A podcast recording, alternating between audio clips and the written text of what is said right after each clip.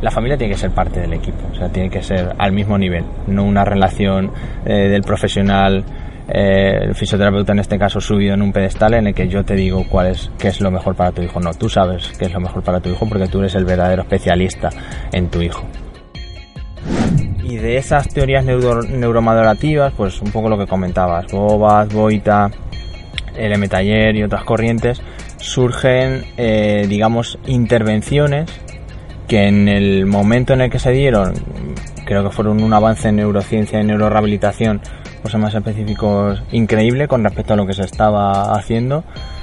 Eh, pero bueno, ahora las, por suerte las teorías eh, de control, de aprendizaje motor eh, avanzan y, sabemos que el sistema nervioso central es una parte muy importante, pero no es el único componente que tenemos que tener en cuenta en, neuro, en neurorehabilitación.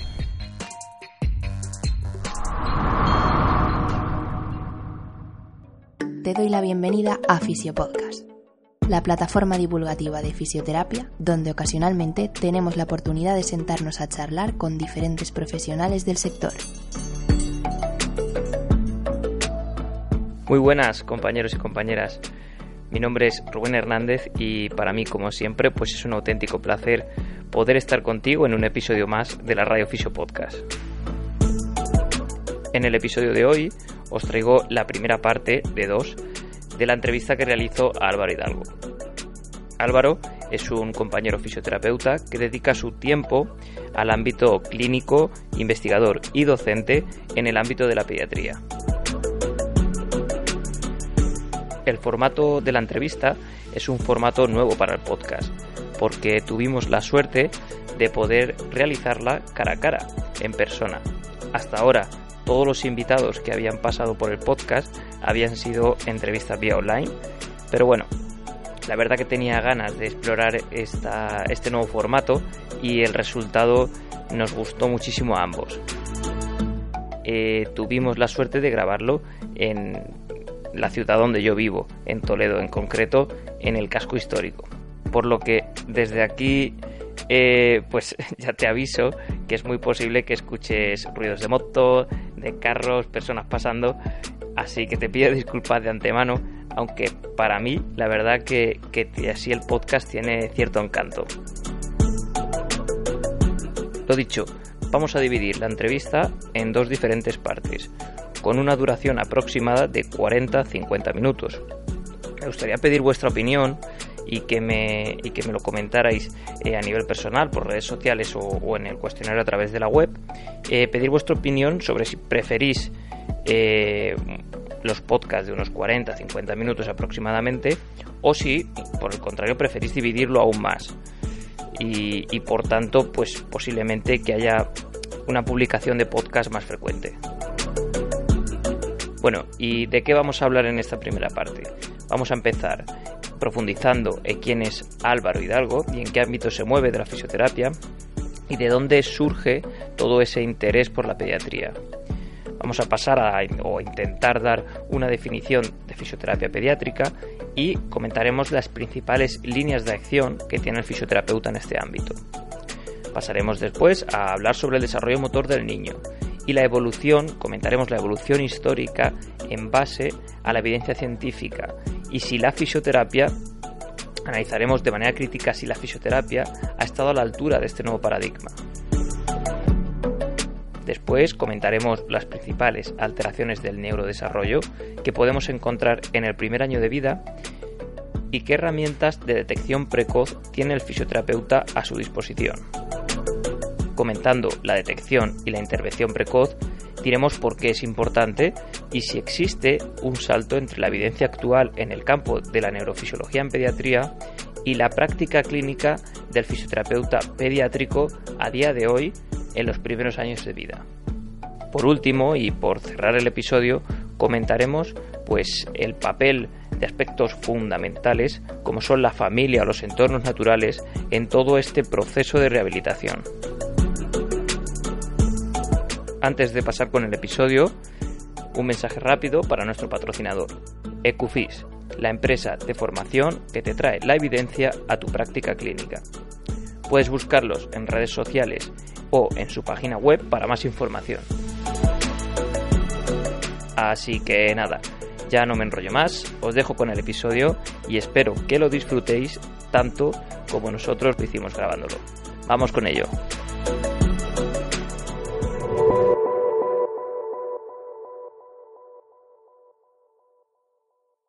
Álvaro, bienvenido a Fisio Podcast. Muchas gracias Rubén, un placer. La verdad es que un auténtico placer. Lo comentábamos antes, el, que para mí es un lujo después de los primeros podcasts que ha habido y el nivel que ha habido, poder estar aquí contigo. La verdad es que encantado. Okay, es mutuo, es mutuo. Y además, por primera vez estamos grabándolo en persona. Este es el primer episodio en persona, eh, igual para romper la barrera frente a frente. y además aquí frente al Tajo, que estamos muy bien. Que estamos muy bien. Sitio Toledo. total, total, total. Vale, bueno, pues para empezar un poquito la entrevista, Álvaro, cuéntanos, pues para quien no te conozca, pues quién eres y, y en qué ámbitos de la fisioterapia te mueves. Pues yo soy fisioterapeuta en pediatría, me dedico a esto desde que terminé la carrera y bueno, ahora trabajo en atención temprana con niños de 0 a 6 años en el centro de la Alquería que pertenece a la Universidad Católica de, Valencia, estoy trabajando allí ahora mismo. Y bueno, haciendo ahí unos primeros pinitos en investigación, que la verdad es que es algo que, me motiva y me gusta mucho. Y en docencia también, la verdad es que es algo que, me gusta, que me gusta mucho. Entonces, intentamos tocar ahí un poquito todos los palos, pero sobre todo siempre centrado en, en pediatría, en niños, en niños pequeñitos. Y en lo que comentabas de investigación, ¿cuáles mm. son más o menos las líneas que lleváis? Ahora mismo, sobre todo, llevamos eh, dos líneas. Una más centrada en la prematuridad, con niños desde, pues eso, desde la 20. Ahora mismo llevamos algún, luego lo comentaremos un poquito en profundidad, pero la línea que tenemos ahora mismo es de niños de entre 32 y 37 semanas, prematuridad moderada tardía, que se llama. Y luego una línea que está muy chula, que a mí es lo que más me gusta y me motiva, que es niños con riesgo de desarrollar parálisis cerebral, los high risk infant que se llaman. Y pues tanto, sobre todo ahora empezando en detección precoz, que es algo que en España queremos dar mucho, mucho movimiento, siguiendo un poco la corriente de otros países, iniciando también un poquito el tema de la intervención en este grupo poblacional que es, que es muy importante. Mucho trabajo, ¿no? Por, por delante. Mucho y muy interesante. Y muy interesante. Muy interesante. Y pues esta pasión tuya por la pediatría, ¿de, de dónde surgió? Porque, bueno, estábamos hablando antes que tú desde el principio lo tenías claro, pediatría, ¿de dónde surge? La verdad es que sí, bueno, a mí siempre me ha gustado mucho los niños y en segundo de carrera, pues de estas cosas que te sale la oportunidad de, elegir centro de prácticas, que estaba así fuera de Toledo, me fui a un centro de educación especial de donde yo soy, en Talavera, cerquita de mi casa y la verdad es que ahí dije, esto, es lo, mío. Esto es lo, lo, que más me gusta. Y a raíz de ahí, pues iniciando ya cuando estaba en la carrera mucha formación, tuve la suerte, que siempre estaré agradecido, de dar con personas que para mí han sido y siguen siendo maestros en, en esto desde que estaba desde que estaba estudiando y que la verdad que me han guiado también mucho en, en cuanto a mis intereses y a ofrecerme pues eso el tener siempre una persona ahí de referencia que, te, motiva a seguir y te abre nuevos, nuevos caminos es, es, fundamental.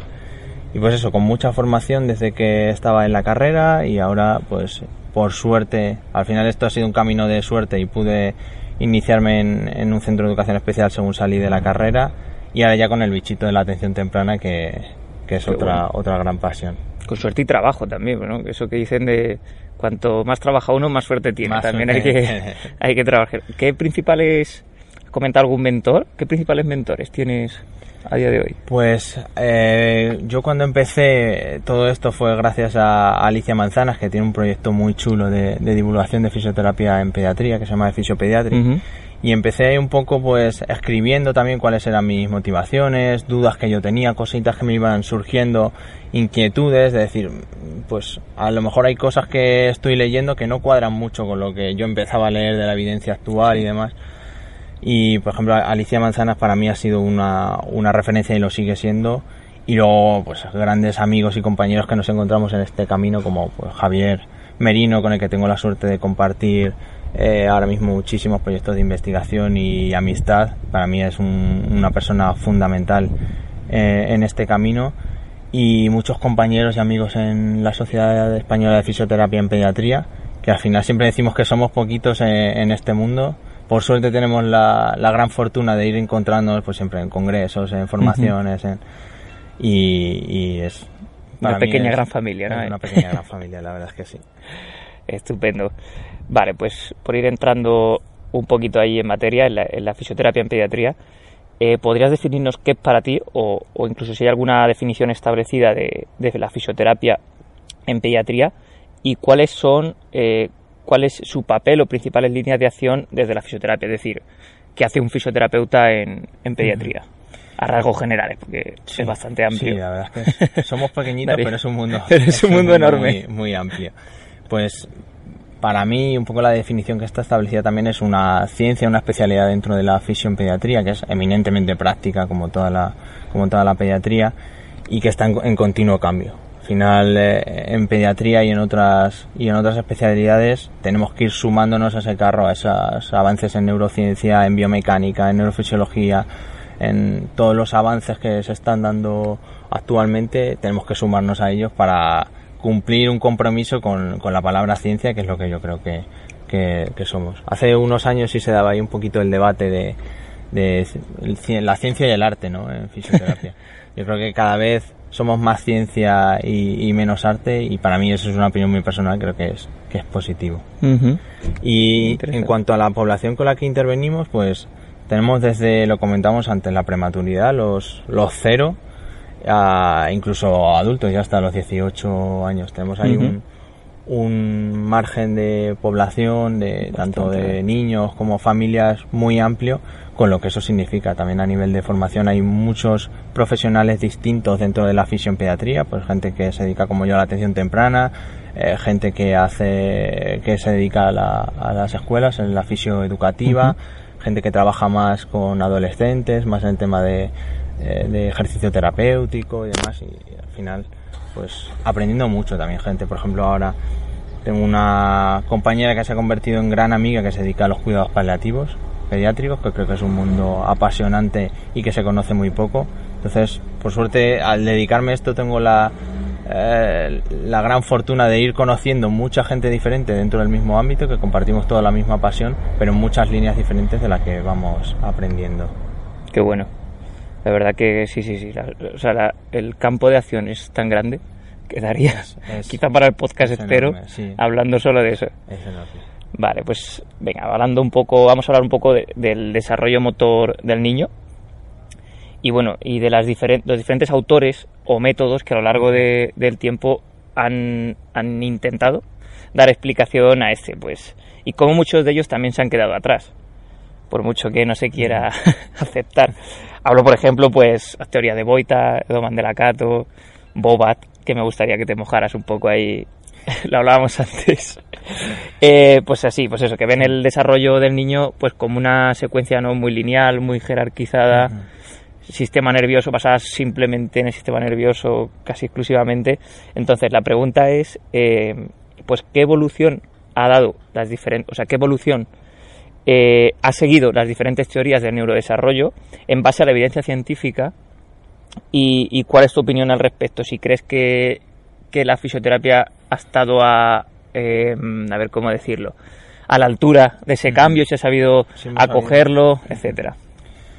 Ahí, bueno, si nos vamos un poquito a, lo más a lo más actual, a las teorías más, más recientes, tenemos, bueno, más recientes por, por decirlo así, tenemos por un lado las teorías neuromadurativas, un poco lo que comentabas, en el que el sistema nervioso central, digamos, sería un poco eh, eh, dentro de la cadena jerárquica el punto más, más alto, un poco el que guía el desarrollo motor del niño, en base al cual pues alteraciones en el sistema nervioso central provocan eh, trastornos a, otros niveles.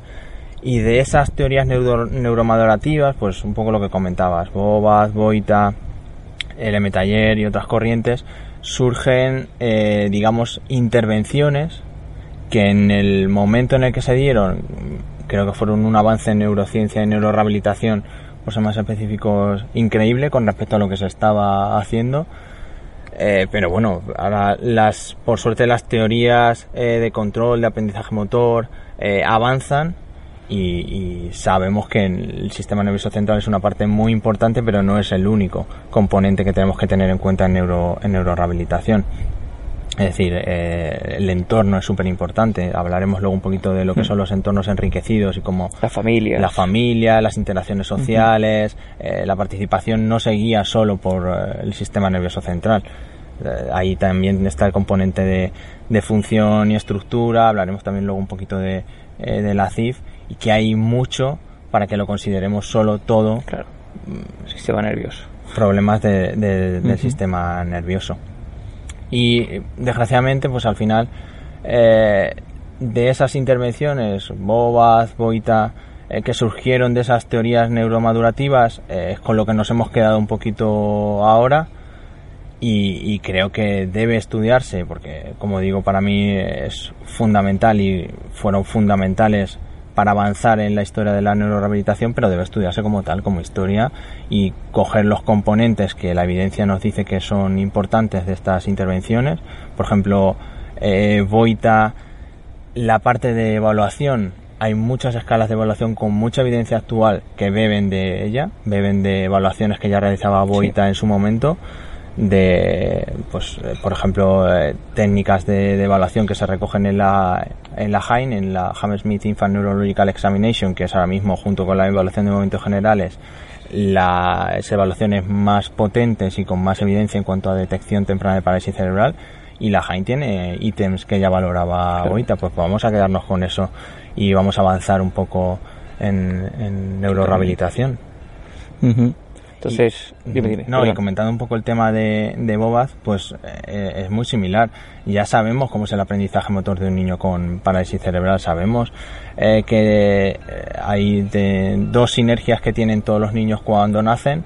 en el desarrollo en el aprendizaje motor llegaremos a cuatro o cinco sinergias y sabemos que desgraciadamente es lo que hay no hay una cura para la para la parálisis cerebral eh, que nos permita que lleguen a esas cuatro o cinco sinergias porque no las van a tener. Sí que hay mucha investigación en cuanto, por ejemplo, a células madre que parecen que nos acercan cada día más a la, a la cura, intervenciones top-down, intervenciones directamente en el sistema nervioso central que nos permitan acercarnos un poco a, a una verdadera terapia rehabilitadora, por así decirlo, de la parálisis cerebral pero lo que ahora tenemos es con lo que tenemos que jugar. O sea, en la cancha eh, de juego lo que tenemos es que no podemos cambiar cómo se da ese aprendizaje motor. Entonces no podemos caer en, decir que pues eh, vamos a mejorar la calidad de movimiento de un niño con parálisis cerebral porque no lo podemos hacer. Podemos hacer que funcione mejor, que tenga una mejor participación en la escuela, una mejor participación en casa,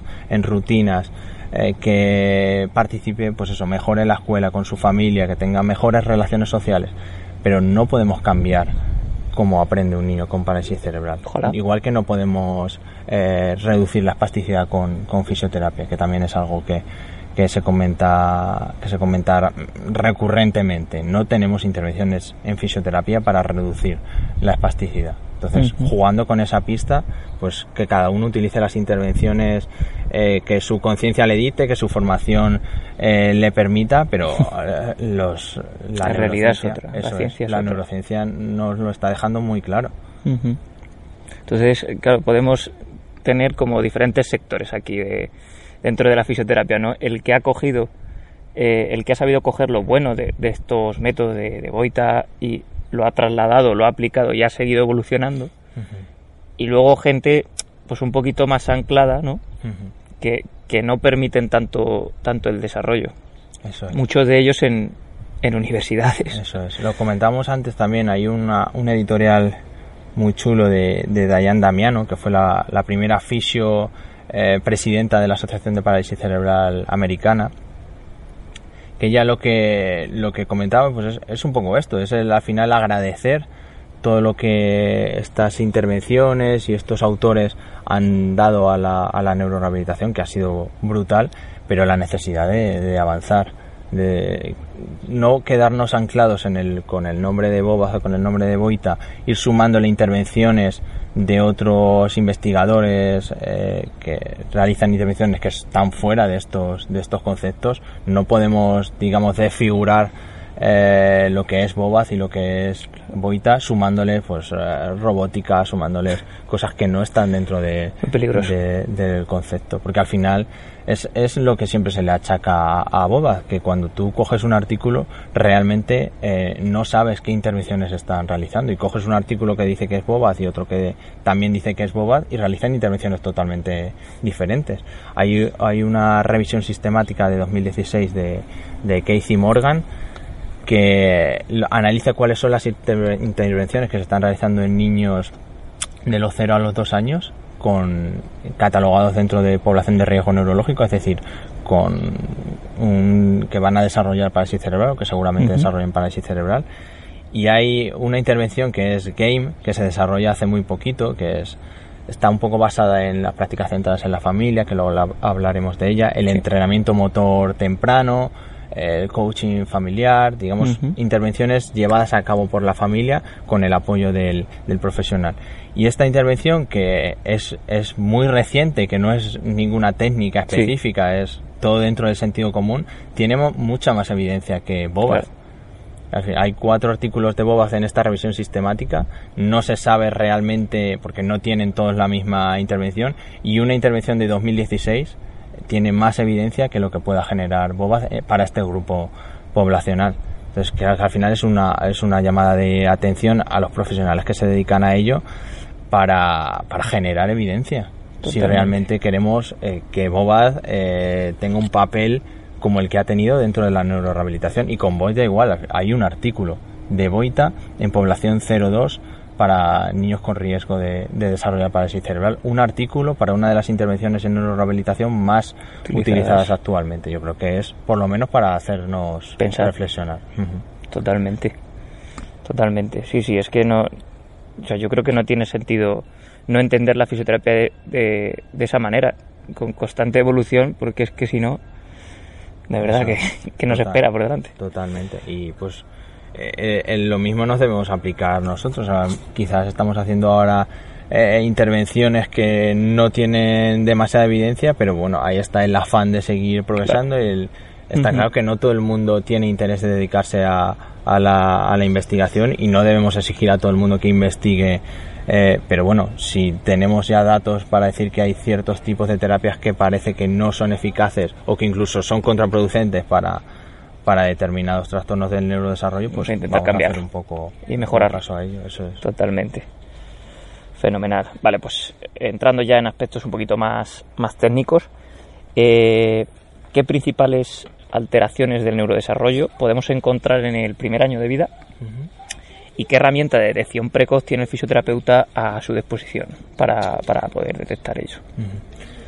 Bueno, centrando un poco el tiro en el, en el ámbito en el que yo más, me muevo, que es eh, la parálisis cerebral sobre todo, eh, es, es, la discapacidad infantil más, más frecuente, tiene una prevalencia de en torno al, al 0,2% de la, de la población, o sea, es, es bastante, bastante prevalente.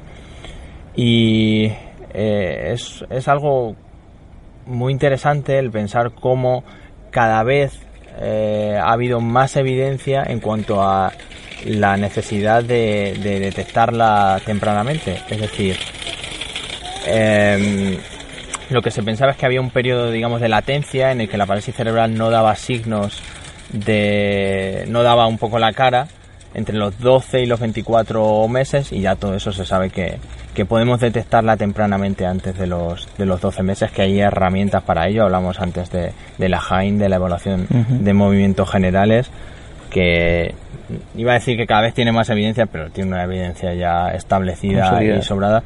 Y lo que ahora tenemos que trabajar es porque esas, esas herramientas, que además son, son sencillas, eh, no implican eh, una, unas, más, unas necesidades técnicas más allá del conocimiento de la intervención y la experiencia en pediatría, y como te digo el objetivo es que ahora nos lleguen todas esas herramientas y poder implementarlas en, en España. Ahora eh, estamos recogiendo datos en, en, una encuesta que hemos cerrado hace poquito para saber cuáles son eh, los conocimientos de los fisios en pediatría españoles en cuanto a detección temprana de parálisis cerebral y si estas herramientas están llegando, están, nos están llegando. Y, bueno, los datos es que tenemos que seguir trabajando. que mucho trabajo por delante. Tenemos que terminar de analizarlos, pero las primeras impresiones que tenemos mucho trabajo ahí, ahí por delante para que nos llegue lo que hablábamos antes, todas las, las corrientes tanto de intervención como de evaluación, que para mí es fundamental en neurorehabilitación, nos tienen que, nos tienen que llegar. Y además, por ejemplo, en el caso de la Jain, que trabajo mucho con ella, estamos también eh, tenemos ya los datos preliminares de la validación, que si quieres luego hablamos un poco de, ello, porque para mí la necesidad que tenemos en, en, España de validar herramientas de evaluación, tanto para intervenir con ellas, tanto para administrarlas como para poder investigar con ellas, es fundamental. Y este trabajo lo estamos haciendo con, con la Jain y pues eso, tenerla en castellano nos permitirá darla a mucha gente, enseñársela a mucha gente, el, enseñarles lo que nos llega de la evidencia para decir qué hacer con esta puntuación que nos da esta herramienta para poder decir antes y con más certeza que un niño en verdad tiene riesgo de desarrollar parálisis cerebral. Y en cuanto a la intervención, igual, ya sabemos que se puede detectar tempranamente la parálisis cerebral antes de los 12 meses. Empezamos a saber incluso cuál va a ser la función motora gruesa que, tenga ese niño a partir de los dos años, y esto podemos decirlo a los 3, 5 meses, lo que es, mm, es una pasada, es increíble que tengamos ese nivel eh, de, precisión en cuanto a, saber cómo va a ser esa función motora gruesa, cómo se va a comportar ese niño a partir de los dos años. Y, como digo, todo esto, pues trabajando mucho con ello, nos llegará. Luego hay el tema, por ejemplo, también es, es muy interesante del TDAH, del TEA, que son poblaciones muy prevalentes y cada vez más niños que llegan, que nos llegan a atención temprana con, con estos trastornos del neurodesarrollo y en el cual el fisio eh, tiene, tiene muchas cosas que decir. Estamos hablando que, por ejemplo, en TEA el 50% de los niños con, con, trastorno del espectro del autismo presentan alteraciones de tipo motor y el profesional eh, especialista en los trastornos del espectro, en los trastornos motores es el, es el fisioterapeuta. O sea que creo que ahí tenemos un papel muy importante que, que decir, pues eso, con, en equipos ya sean transdisciplinares o interdisciplinares, pero nuestro papel tiene que estar, tiene que estar ahí. Y en atención temprana, bueno, pues eh, como hablamos antes, en el seguimiento de los prematuros, que no es una población que por sí tenga que, desarrollar patología, pero que sí necesita un seguimiento eh, exhaustivo por parte de los profesionales, por parte de evaluar cuáles son las necesidades de la familia en esos primeros momentos. Y, que cada vez hay más, más prematuros. Y lo comentaba un, compañero enfermero hace poco que ya el criterio no es eh, la supervivencia, el criterio es cada vez están eh, por suerte eh, reduciendo los tiempos de, viabilidad de los, de los neonatos que nacen prematuramente y el criterio ya es cuál va a ser la evolución de esos, de esos niños, tanto a nivel neurológico como de, de conducta, como, como a todos los niveles. Y en atención temprana, bueno, recogemos pues eh, familias eh, de, riesgo social, es decir, tenemos un, un, margen de población y de actuación muy, muy amplio. Qué bueno. Vale, pues has comentado el, el tema de, eh, de la intervención precoz, de la detección e intervención precoz.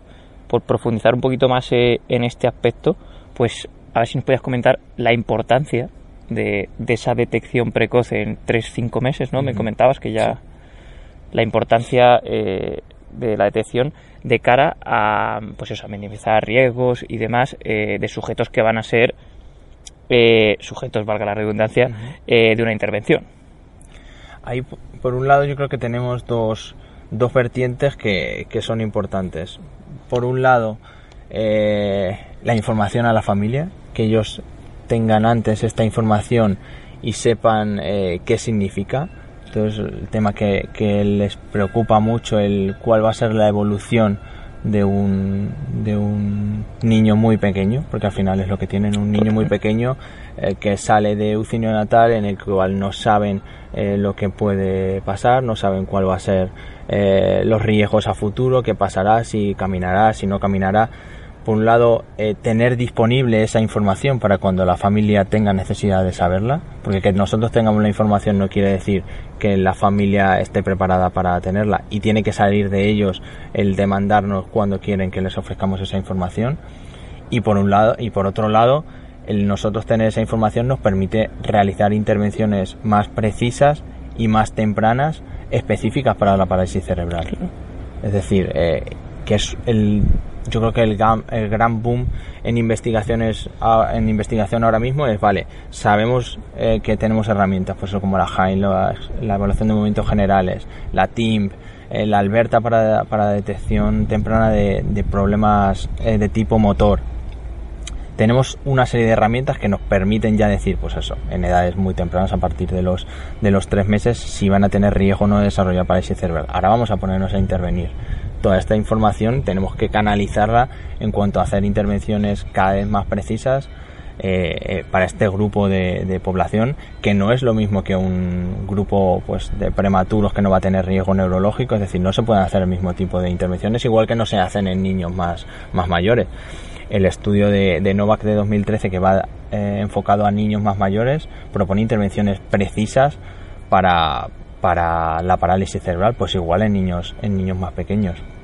Hablábamos antes y lo comentábamos del grupo de investigación eh, SMILE del, del Estela Maris, una fundación de Pisa en Italia, que está trabajando muchísimo en este sentido y propone intervenciones para la visión, que es un tema, eh, una comorbilidad muy, muy prevalente en niños con parálisis cerebral, el tema de los problemas de la visión, cómo es importante la interacción eh, mamá-bebé que es algo que se nos olvida muchas veces, pero que es, está más que demostrado que se produce, eso es, se produce un, un, descenso en la interacción, en la, en la, en la comunicación que hacen los papás, tanto el papá como la mamá, con el niño cuando es eh, un niño con, con un trastorno del, neurodesarrollo, porque al final no reciben muchas veces la, la misma información que ellos ofrecen y entonces dejan de, ofrecerla. Y todo esto está estudiado y debemos intervenir sobre, sobre ello. Tanto, pues lo comentamos antes, intervenciones más de tipo motor como puede ser la, la intervención game, intervenciones de, pues de con, más de tipo de control postural que son fundamentales. Sabemos que eh, a un niño con riesgo de desarrollar parálisis cerebral lo tenemos que sentar a los seis meses, aunque no pueda hacerlo por el, por el mismo porque tiene un riesgo de ilusación de la cadera, de displasia de cadera que está ahí y que, y que tenemos que abordar tempranamente. Por ejemplo, está el programa que luego lo hablaremos eh, después, está el programa CEPUP o CIPAP de, de Suecia eh, que tiene unos resultados brutales en cuanto a reducción eh, de, la, de, las operaciones de displasia de cadera porque realicen un abordaje desde los cero meses. Entonces, todo este tipo de intervenciones, cuanto antes las hagamos, eh, más vamos a beneficiar la calidad de vida familiar, más vamos a prevenir complicaciones futuras de los niños con parálisis cerebral más vamos a, fomentar las capacidades de la familia, que yo creo que es el objetivo fundamental de la atención de la atención temprana, el que los padres sean capaces eh, de tanto evaluar, eh, conocer cada vez más a su hijo y ver qué necesidades tienen en, rutinas, en el día a día, como de ser capaces de crear sus propias estrategias apoyadas por los profesionales. Y para mí el valor de la evaluación, el valor de la detección precoz está está en ello, en ser capaces de abordar antes problemas que nos vamos a encontrar en el futuro. Porque lo comentabas antes, pero eh, hay una gran grieta ¿no? entre todas estas herramientas que ya están surgiendo y la práctica clínica del fisioterapeuta a día de hoy, ¿no? Eso es. Y de ahí surge el la encuesta que comentabas. El tema, de la, el tema de la encuesta, el, saber en qué punto estamos para poder afinar también hay un poco tanto las, las líneas de investigación que, queremos llevar a cabo como la, la, formación que docente, tanto que se puede ofrecer a, por ejemplo, hay un grupo que ahora está trabajando en ello, que es de profesionales en gran parte de la Sociedad Española de Fisión Pediatría, que están dando clases en la universidad, son docentes universitarios, pues todo este tipo de herramientas basadas en la evidencia que lleguen a, los alumnos que estarán ahora mismo en primero, en segundo, en tercero, incluso en cuarto de grado, es, fundamental que lo conozcan, que salgan con estas herramientas que quizás no las vayan a utilizar, quizás no se vayan a dedicar a la pediatría, pero, pero si tienen, si tienen ese interés en dedicarse a, esta especialidad o incluso si les llega derivado de un niño, que las conozcan, que sepan que es algo que, que se puede que se puede utilizar. Y por ejemplo en el caso de, de la Jain, uno de, los datos que, que obtuvimos en, tenemos los datos preliminares, pero sabemos que es aplicable incluso en profesionales eh, con muy poca experiencia o sin experiencia en pediatría. O sea, es, una herramienta muy sencilla que ofrece muchísima información. Entonces, yo creo que es importante que llegue a, estos profesionales de, a estos futuros profesionales, futuros compañeros fisioterapeutas que, están ahora mismo en pediatría y que la información que se les ofrezca desde el grado sea de calidad, porque eso va a, repercutir en la profesión de manera brutal. Totalmente, de manera directa. Totalmente. Muy interesante, la verdad. Eh, vale, pues por cambiar un poquito, pasar ya, dejar un poquito la, detección e intervención precoz un poco atrás. Eh, bueno, ya lo has hablado igual. Eh, la importancia del papel de la familia, de los entornos naturales, del contexto en todo este proceso? ¿Qué, importancia tiene? Ha salido, ha salido antes, la verdad es que sí, pero es que para mí es fundamental. La familia, la familia lo es todo. Hay ahora mismo una, una corriente que, que por suerte en España nos estamos sumando a ella en cuanto a lo que se llaman las prácticas centradas en la familia y en entornos naturales. Es decir, eh, cómo eh, Peter Rosenbaum, que es, es, un dios de la rehabilitación infantil, lo, lo decía en, en, un artículo y, se lo he robado un poco porque para mí es, es, la definición más certera de lo que son las prácticas centradas en la familia, que él decía que es como una revolución copernicana, es decir, poner a la familia en el centro real de la, de la intervención en atención temprana. No, no trabajamos eh, solo para el niño. El niño no es un ente aislado que pueda funcionar sin su, sin su familia. O si centramos nuestra intervención solo en el niño, no tendremos los resultados que para mí deberían buscarse en la atención temprana, que es mejorar la calidad de vida familiar, que no depende solo de, del niño. Y para esto, pues, pues hay muchas formas de hacerlo. Sé que mucha gente por su por su trabajo no puede desplazarse a los entornos naturales, pero sí puede trabajar con las, con las familias, eh, preguntarles cuáles son sus necesidades, ver eh, y detectar cuáles son las preocupaciones que ellos tienen en su día a día y poder trabajar sobre, sobre ellas. Hay una herramienta que a mí me encanta, que es la entrevista basada en rutinas, que no deja de ser una, una entrevista, una conversación con la familia de cuál es eh, su día a día, qué pasa en los diferentes momentos del día y para mí es una herramienta valiosísima, es una entrevista semi-estructurada, o sea, no es una, no una evaluación formal, pero ofrece una cantidad de información y las familias te cuentan cómo es su día a día y qué cosas les preocupan realmente, que para, para los profesionales es un baño de realidad, o sea, muchas veces tú ves a un niño y dices, wow, yo haría esta intervención, esta evaluación, esta evaluación, y a lo mejor a lo que a la familia le preocupa es otra cosa totalmente, diferente, que no tiene nada que ver con lo que tú como profesional eh, tienes en la cabeza. Y es, es un baño de realidad, porque yo puedo creer eh, que una intervención va a ser ideal para un niño, pero si la familia no lo ve así, si las preocupaciones de la familia están en otro lado, ya puedo pelearme eh, para realizarla que no, no ni lo voy a conseguir ni va a tener eh, el efecto que, deseamos.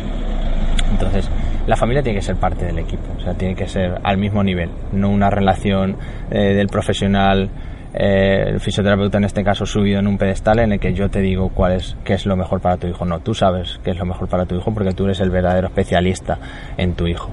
Yo puedo ser especialista en parálisis cerebral o en TEA o en TDAH o en otro tipo de trastornos del neurodesarrollo, pero el que sabe eh, cómo funciona tu hijo en su día a día y cuáles son las necesidades que tiene es la familia.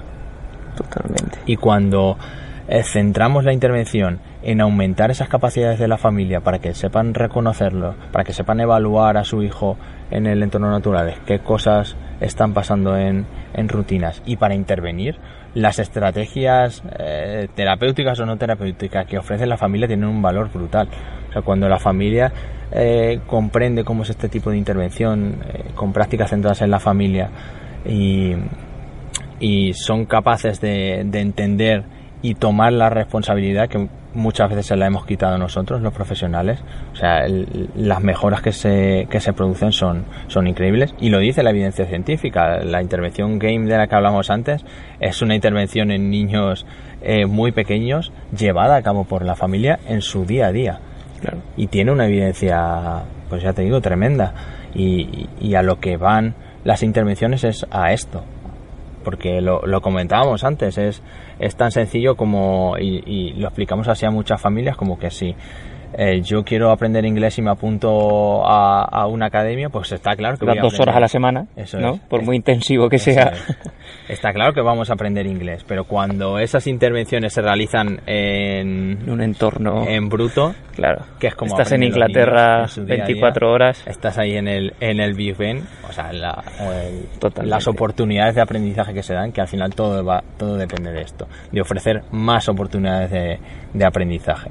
O sea, multiplicar ese tiempo que no podemos conseguir en una intervención uno a uno con el niño. Si esa intervención, ese tiempo lo dedicamos también a la familia, eh, ellos van a multiplicar por, por muchísimo esas horas de, intervención. Es un tiempo exponencial, ¿no? Porque Eso es. ¿qué, te cuesta preguntar esto que comentabas tú? Nada. Eh, prioridades de la familia, objetivos, eh, que no te cuesta nada y, es verdad, las, la, la el potencial de mejora es exponencial. Eso es. Es exponencial. completamente. Vamos a parar un poquito, luego esto lo corto, ¿eh? que va a arrancar este aquí al lado. Hay una que ha pasado por aquí que se me va la... es normal, esto es errores, o sea, cosas del directo. Hasta aquí el podcast de hoy. Si te ha gustado el contenido y crees que puede servirle a más gente, se agradece que lo compartas. Te recuerdo que para estar al tanto de futuros episodios, Puedes seguirnos en redes sociales y suscribirte a nuestra lista de correos en www.rubenhfisio.es. Gracias por tu tiempo y nos vemos en el próximo.